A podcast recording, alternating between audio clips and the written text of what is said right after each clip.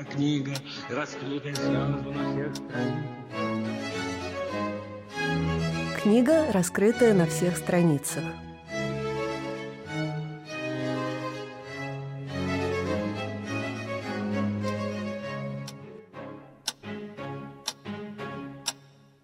Здравствуйте, с вами Наташа Дельгяда, и это новая программа, совместный проект Первого музейного радио «Фонтанный дом» и издательства «Вита Нова». Программа о книгах, книга, раскрытая на всех страницах.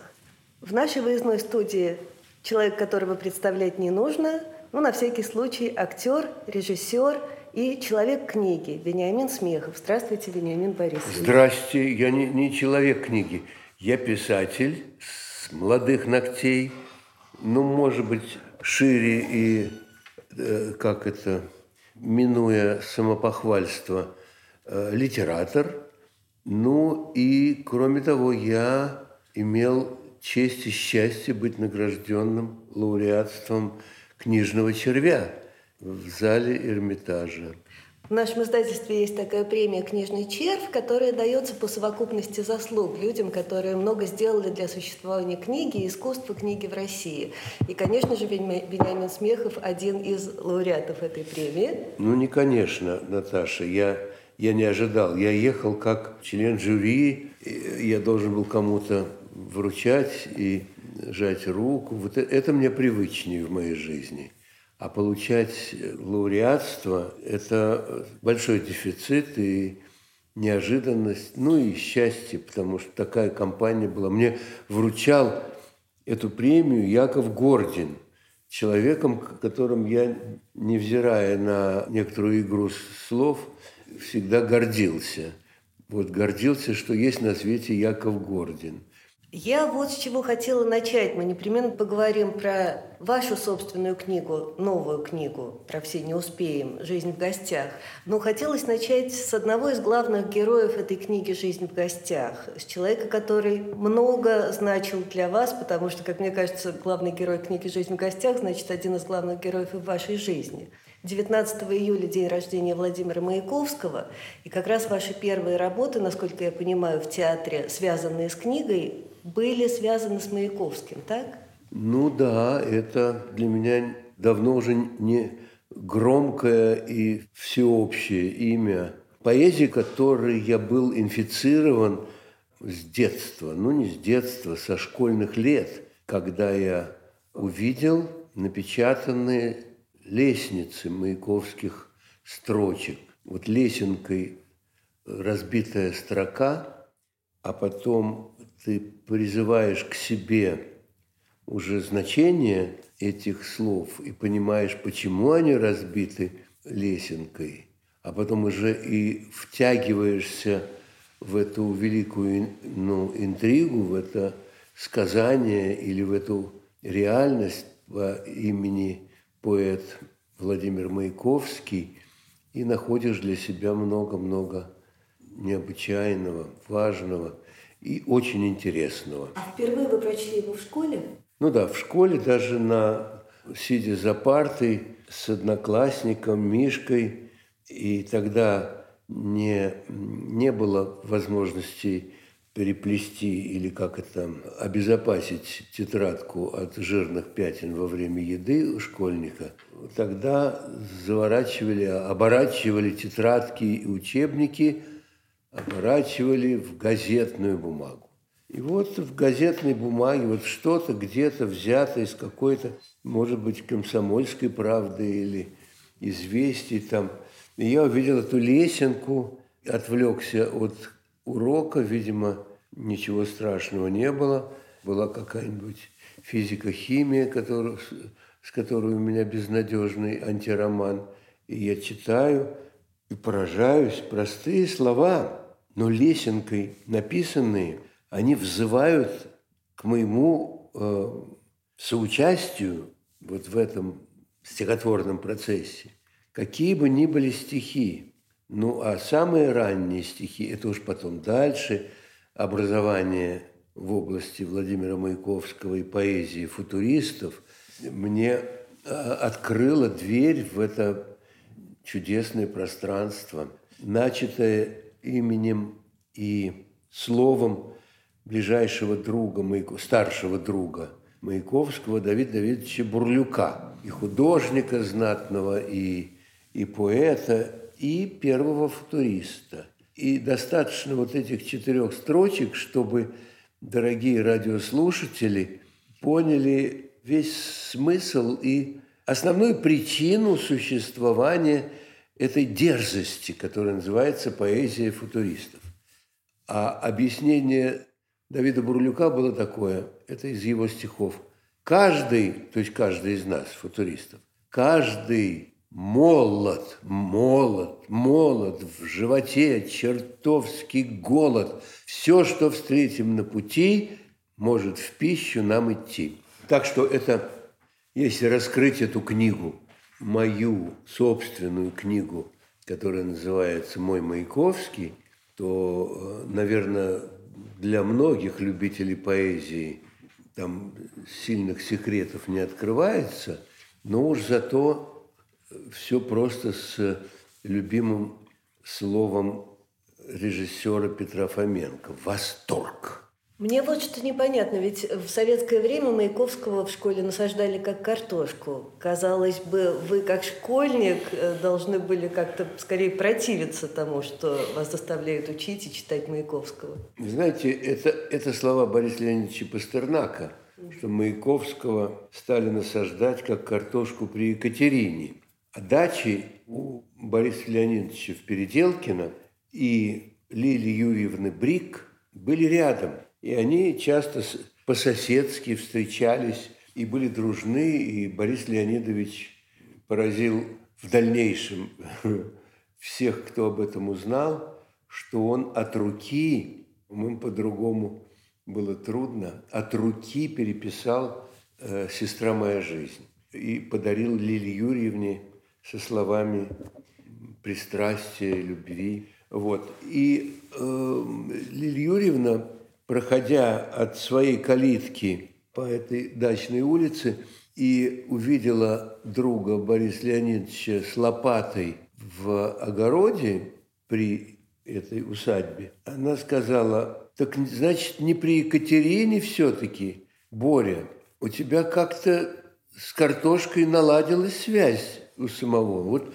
какие-то такие очень едкие слова. И, как рассказывала мне Лилия Юрьевна, Боря сник своей красивой головой. Это что касается картошки при Екатерине. Но то, что Маяковскую стали насаждать, это же была политика. Политика чаще всего или чужое дело для поэзии, или враждебное даже дело для поэзии. А в советское время, когда стали насаждать э, выдуманное направление социалистический реализм, оно даже на сегодняшний слух кажется идиотством или саркастическим чем. А какой бывает еще реализм? Капиталистический, феодалистический или какой-нибудь еще. А, так что это уже с 1932 года, с, этого первого съезда советских писателей, когда все разнообразия были официально запрещены, и осталась и одна партия как, как в жизни и в политике, так и в искусстве. И считались лидерами социалистического реализма в прозе Горький, в поэзии Маяковский. Вот они, они были назначены. Но поэтов назначать грешно, ибо они сразу перестают быть поэтами – Поэт все-таки вольная птица, и мы гадаем, мы распознаем поэтов. Есть среди нас мудрецы, которые замечательно объясняют от, отличие Брюсова от Блока или Маяковского от Шекспира. Вот. Но есть сама поэзия, которая не нуждается в нас с вами. Мы нуждаемся в поэтах, особенно в России, как выясняется – если есть какая-то универсальная медицина, утешение, облегчение тяжести жизни или просто лекарство для обретения радости, то это поэзия. Это поэзия устная, письменная, песенная, И это все достижение, и это все личная собственность России. Вы замечательно сказали, что мы нуждаемся в поэзии. Может быть, мы сейчас больше нуждаемся в ней, чем прежде. И есть какие-то стихи Маяковского, которые вы перечитываете сейчас или которые вам чаще приходят на ум сейчас? Мне всегда в охотку и в радость делиться с людьми, которые обращены ко мне глазами и ушами, то есть хотят и умеют слушать, читать Маяковского – Лошадь сказала, взглянув на верблюда, «Какая гигантская лошадь-ублюдок!» Верблюд же вскричал, «Да лошадь разве ты? Ты просто-напросто верблюд недоразвитый!» И знал лишь Бог седобородый, что это животные разной породы. Вот в этом шуточном вроде бы стихотворении, но все равно есть мудрость. Мудрость, если хотите, обобщение – Потому что ценность в искусстве вообще, а в культуре русского слова, конечно, главная ценность – это разнообразие. Как мы все носители разных глаз, э, выражения лица и просто внешности и так далее, мы все разные. Так и это тоже у Маяковского. Побольше поэтов, хороших и разных. Мне посчастливилось и то, что вы уже назвали – героем моей книги. Вот предыдущая книга называлась «Здравствуй, однако». Это о Владимире Высоцком, это к 80-летию Владимира. И э, она была мне очень важна. И, ну и у нее была вполне хорошая, благодарная судьба. А вот новая книга, она очень большая, и в ней больше 800 страниц, и она состоит из восьми собственно говоря, глав. Такая восьмиглавая, такое восьмиглавое чудовище моей жизни. Это все восемь десятков лет, которые я прожил. Теперь уже я пошел уже к девятке.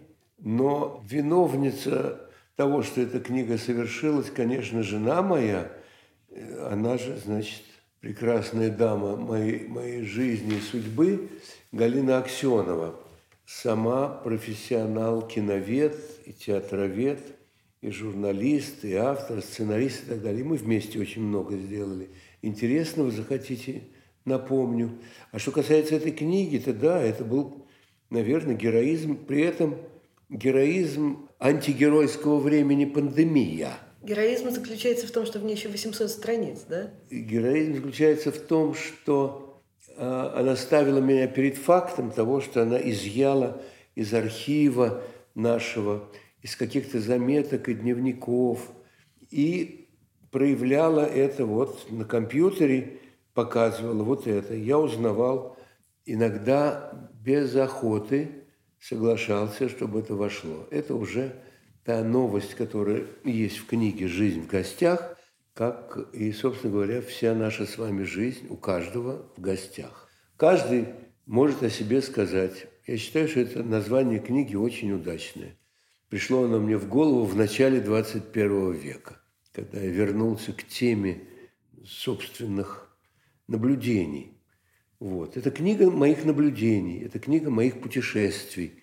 И это получилась книга там, где есть э, ну, такие дневниковые, грубые иногда, вот, так сказать, в устном прочтении признания о самом главном. Ну вот видите, там была передача Дмитрия Быкова, который сообщил, что он там за три дня прочитал эту книгу и, и очень красивые слова о ней сказал. Но главное, что меня тогда удивило, что вообще всю эту книгу он соизмеряет с ценностью для самого себя, Дмитрий Львович Быков, ценностью э, любимовского спектакля «Гамлет». Вы знали лично большого поэта, чтобы не сказать великого поэта Владимира Высоцкого, простите, что я к своей сквозной теме, как вам кажется, есть что-то общее, было что-то общее в Высоцком и Маяковском? Конечно, было. Этот спектакль назывался «Послушайте». 67 -го года издания, премьера в 67-м, и на сцене пятеро Маяковских. Володя Насонов, Боря Хмельницкий, Валерий Золотухин, Владимир Высоцкий и я. Вот нас пятеро, каждый из нас несет какую-то, как придумал наш великий режиссер, отец Таганки Юрий Петрович Любимов, это грани великого поэта, и он мятежный романтик, он и грубый уличный певец, он и боец, он и невероятный лирик, печальник. Он же гражданский, гражданственный рыцарь России, гражданский. Это как раз Высоцкий. Я играл тоже как какую-то грань Маяковского. Лирическую? Нет, серьезную, наоборот, какую-то вот авторскую. А я был автор сценария. Да-да-да. И это было неожиданно для, для меня прежде всего, да и для, для самого любимого, но это было так. Мы назывались авторов двое, Любимов и я. А, ну и для Володи Высоцкого Маяковский был открыватель. Вы знаете, я помню, что первый вариант сценария для спектакля я читал в кабинете любимого, и э, Юрий Петрович хотел, чтобы кто-то из ребят был. И позвали Высоцкого, еще был там Боря Голдаев, ну, в общем, было трое актеров. И когда я прочитал все от начала до гибели Маяковского, Володя Высоцкий обратился к Юрию Петровичу Любимову. Ну, мы вот строим поэтический театр. Был у нас Вознесенский, потом «Павшие живые» о поэтах, погибших в войну, молодых ребятах. И вот это вот третий спектакль будем готовить. Но в том, что прочитал вот Веня, мы же увидели всех сразу и порознь. Потому что в Маяковском есть и Пушкин, и Лермонтов, и Цветаева, и э, Саша Черный, то есть сатира, все есть.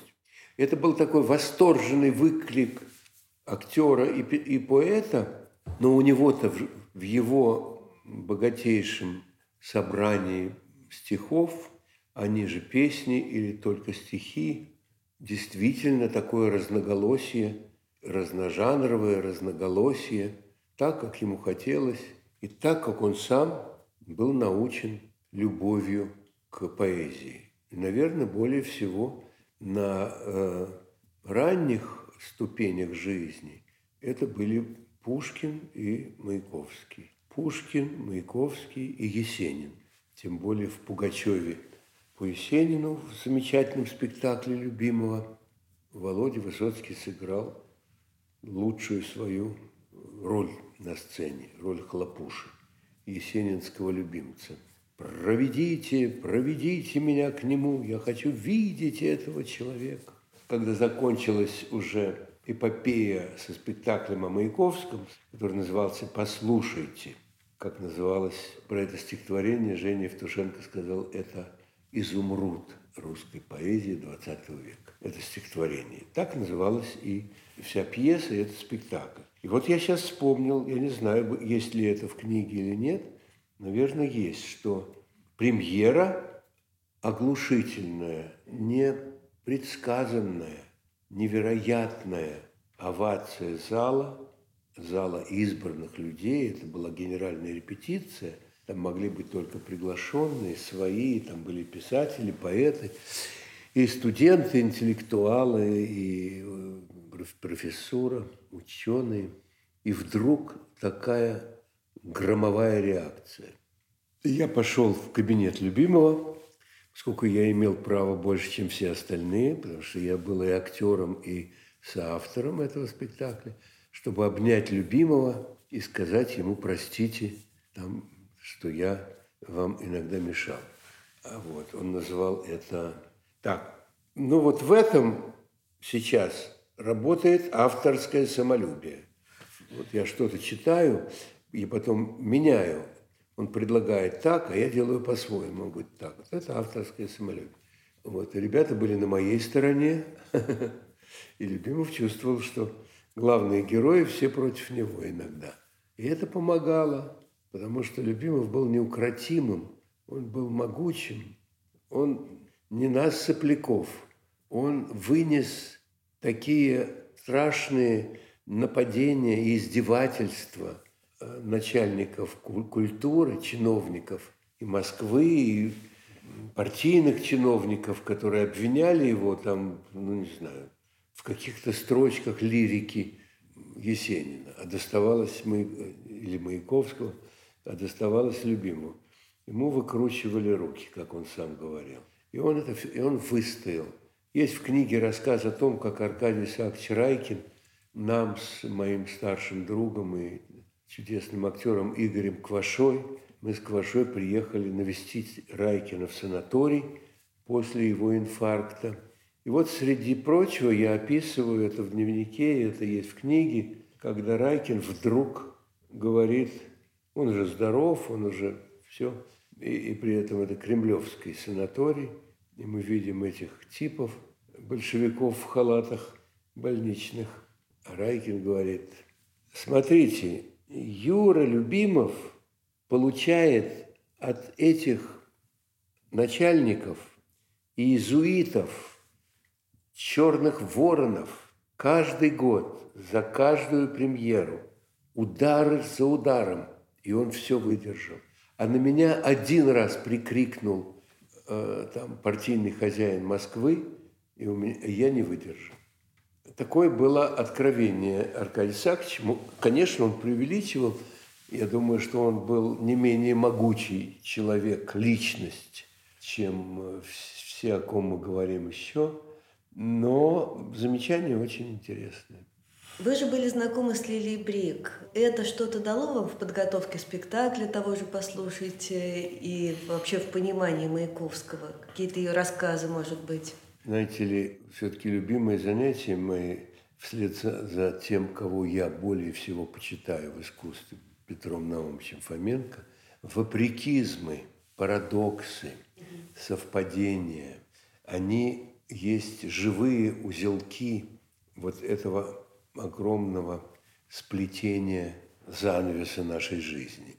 Занавес в Гамлете был именно сплетением руко рукодельных, ну, из морской сети, как это называется, рыбачьей сети, да.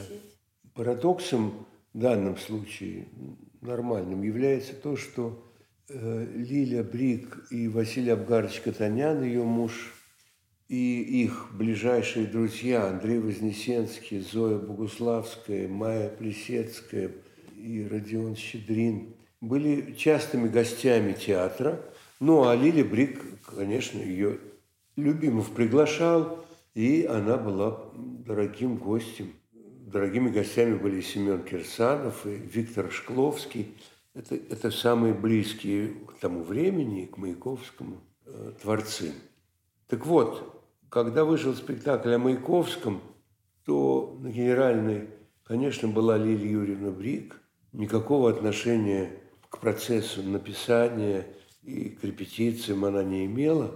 Ей нравились спектакли там любимого, и она, мы ее видели, «Добрый человек из Сизуана». Она была, мы знаем, что ей понравилось. Антимиры, первенец нашего поэтического Блока, вот Вознесенского, конечно, она посещала даже не, не раз, потому что она опекала Андрея Вознесенского и любила его, а ничего личного общения или мы не, не смели приближаться, мы были на сцене и узнавали уже там от любимого или от Андрея Вознесенского, который был другом нам – во всяком случае, Володе Высоцкому и мне он был точно. Считал себя и был таковым. Мы были в дружбе, и Андрюша говорил о том, что вот Лилечка вчера отзывалась там о, об этом спектакле. Так что парадоксом, я назвал это важный инструмент речи, парадоксом является то, что Лилия Юрьевна не из-за Маяковского, а из-за Некрасова попросила мой телефон, позвонила мне и сказала, «Вениамин Борисович, это Лилия Юрьевна Брик. Здравствуйте. Я имела удовольствие видеть вчера ваш в телевизионный спектакль о Некрасове. Мы очень любили с Владимиром Владимировичем Николая Алексеевича его поэзию. Она была также важна, как и поэзия Пушкина и так далее. Вы это знаете. Хороший очень спектакль. Об этом я и хотела сказать. Лилия Юрьевна, какое спасибо большое. Я очень тронут. Ну, даже без громких слов, ежели вам интересно, пожалуйте к нам с Василием Абгаровичем в гости. Вот. И, да, да, я буду очень рад. Спасибо, с удовольствием. Ну, в таком случае поспешите, потому что мне 81 год. Кто знает. Спасибо вам. До свидания. Да. И вот где-то спектакль мой телевизионный – был в 71-м, а в 78 году Лилия Юрьевна срифмовала свою судьбу с Маяковским и покончила жизнь сама. Вот, приняв, она даже написала в предсмертной записке «Нембутал». Приняла большую дозу и скончалась. Она не могла даже в этом суровом возрасте позволить себе, ну, быть иждивенцем, быть не самостоятельной. Она сама принимала гостей, она сама навещала концертный зал, когда исполнялась музыка Шостаковича или Щедрина. Она была дружна, конечно, как и Маяковский, с Дмитрием Шостаковичем, а в новой жизни уже с Родионом Константиновичем Щедриным. Вот. А здесь вот из-за падения шейки ребра и так далее, вот это случилось. Что-то я описываю в этой книге, конечно, тоже, потому что вы правы, Наташа, и в столь разбросанном материале исповеди, рассказов, откровений и дневниковых цитат и прочее, как будто бы не должно быть главных героев, потому что главный герой – жизнь, и э, вот эти самые колеса, которые нас уносили. Нас, я имею в виду уже мою жизнь с Галей Аксеновой с 79 -го года, значит, наши путешествия начались, когда упал железный занавес, и об этом речь. И Таганка, герой книги, конечно, и Высоцкий, и актеры Таганки, и сам Любимов, конечно, но и те, с кем посчастливилось знаться и сближаться. Это прежде всего, конечно, Лиля Брик и Николай Эрдман, великий писатель, драматург, ну, жертва сталинских репрессий, как принято говорить. Но на нем это не отражалось. Он был неизменно гордым, прекрасным, Гениальный комедиограф Николай Эрдман, любимец Есенина, Мирхольда, Станиславского и Булгакова, близкий друг Михаила Афанасьевича. И об этом тоже где-то была речь, что я прочитал дневники Елены Сергеевны Булгаковой, где она ахает и охает, почему она не училась стенографии. Потому что когда Булгаков разговаривал с Эрдманом вечером, ибо Эрд были запрещены, там 100 плюс один было такое для сильных, для, для преступников сталинской власти. Так вот, Эрдман э, жил в Калине, то есть в Твери, после Сибири, вот, и приближаться к Москве не, не имел права. Ну да, 101 километр. Да. И он из своего 101-го приезжал к Мише Булгакову. И об этом вспоминает Елена Сергеевна Булгакова. В том числе, как я вам сказал, эти ночные разговоры, она вот ужасно себя ругала. Потому что так, как говорили по-русски наши классики, надо, этому надо учиться. Вот, вот что я и делаю всю жизнь. Вот булгаковская речь или речь его дорогого друга – Николаши Эрдмана, так же, как и для любимого. И вот Любимов называл Эрдмана своим учителем. Может быть, он учитель был для всех нас. Вот вечер к 90-летию Петра Фоменко был мой вечер в мастерской Фоменко, и я припоминал, как, почему Петр Наумович так хотел, чтобы я поставил с его ребятами, с самыми лучшими из его артистов, поставил бы «Самоубийцу». Это комедия, которую Станиславский называл «Гоголь 20 века», а Мейерхольд говорил, это «Ревизор 20 века». Но ближайшие к Эртману классики говорили, что, наверное, Гоголь бы все-таки поставил выше «Ревизора» самоубийцу Эртмана. Я понимаю, почему они говорили, потому что «Ревизор» у нас не болит, а то, что написал Эрдман, все персонажи, их так жалко, их так, их так правильно нарисовал гениальный писатель, что они и смешны, и жалки. Такова эта великая пьеса. Вениамин Борисович, можно я все-таки задам последний вопрос, относительно традиционный? Первое, что приходит в голову, Какую книгу вы бы сейчас советовали прочитать? Ну, во-первых, то, что вышло Эдуарда Кочергина здесь же, в Питере, в прекрасном Витанова. Ну, я был бы рад, если бы начали читать и мою книгу «Жизнь в гостях». Мне нравятся книги Водолазкина. Я очень люблю книги Гузель Яхиной. И Ремезов «Вечная мерзлота». Ну, вот это сегодняшние наверное. Спасибо большое. С нами был Вениамин Смехов, первый музейный радиофонтанный дом и издательство Витанова. Спасибо вам. Будьте здоровы.